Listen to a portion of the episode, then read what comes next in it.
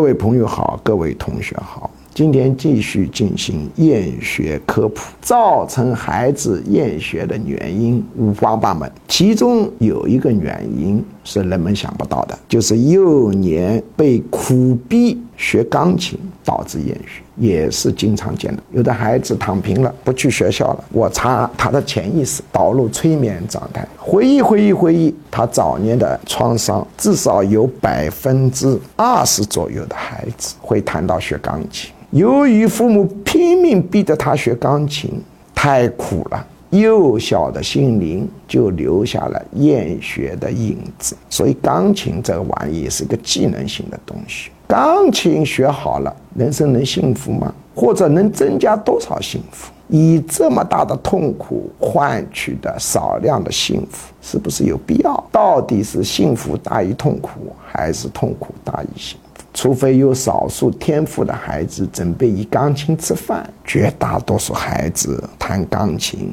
是不能用来当饭吃的。他的人生幸福跟钢琴之间的相关系数很小。如果随便学学钢琴玩玩，当然是可以的。如果苦逼孩子练钢琴，到底是人生由此形成的总幸福大于痛苦？还是痛苦大于一种幸福，那是要仔细思考的问题。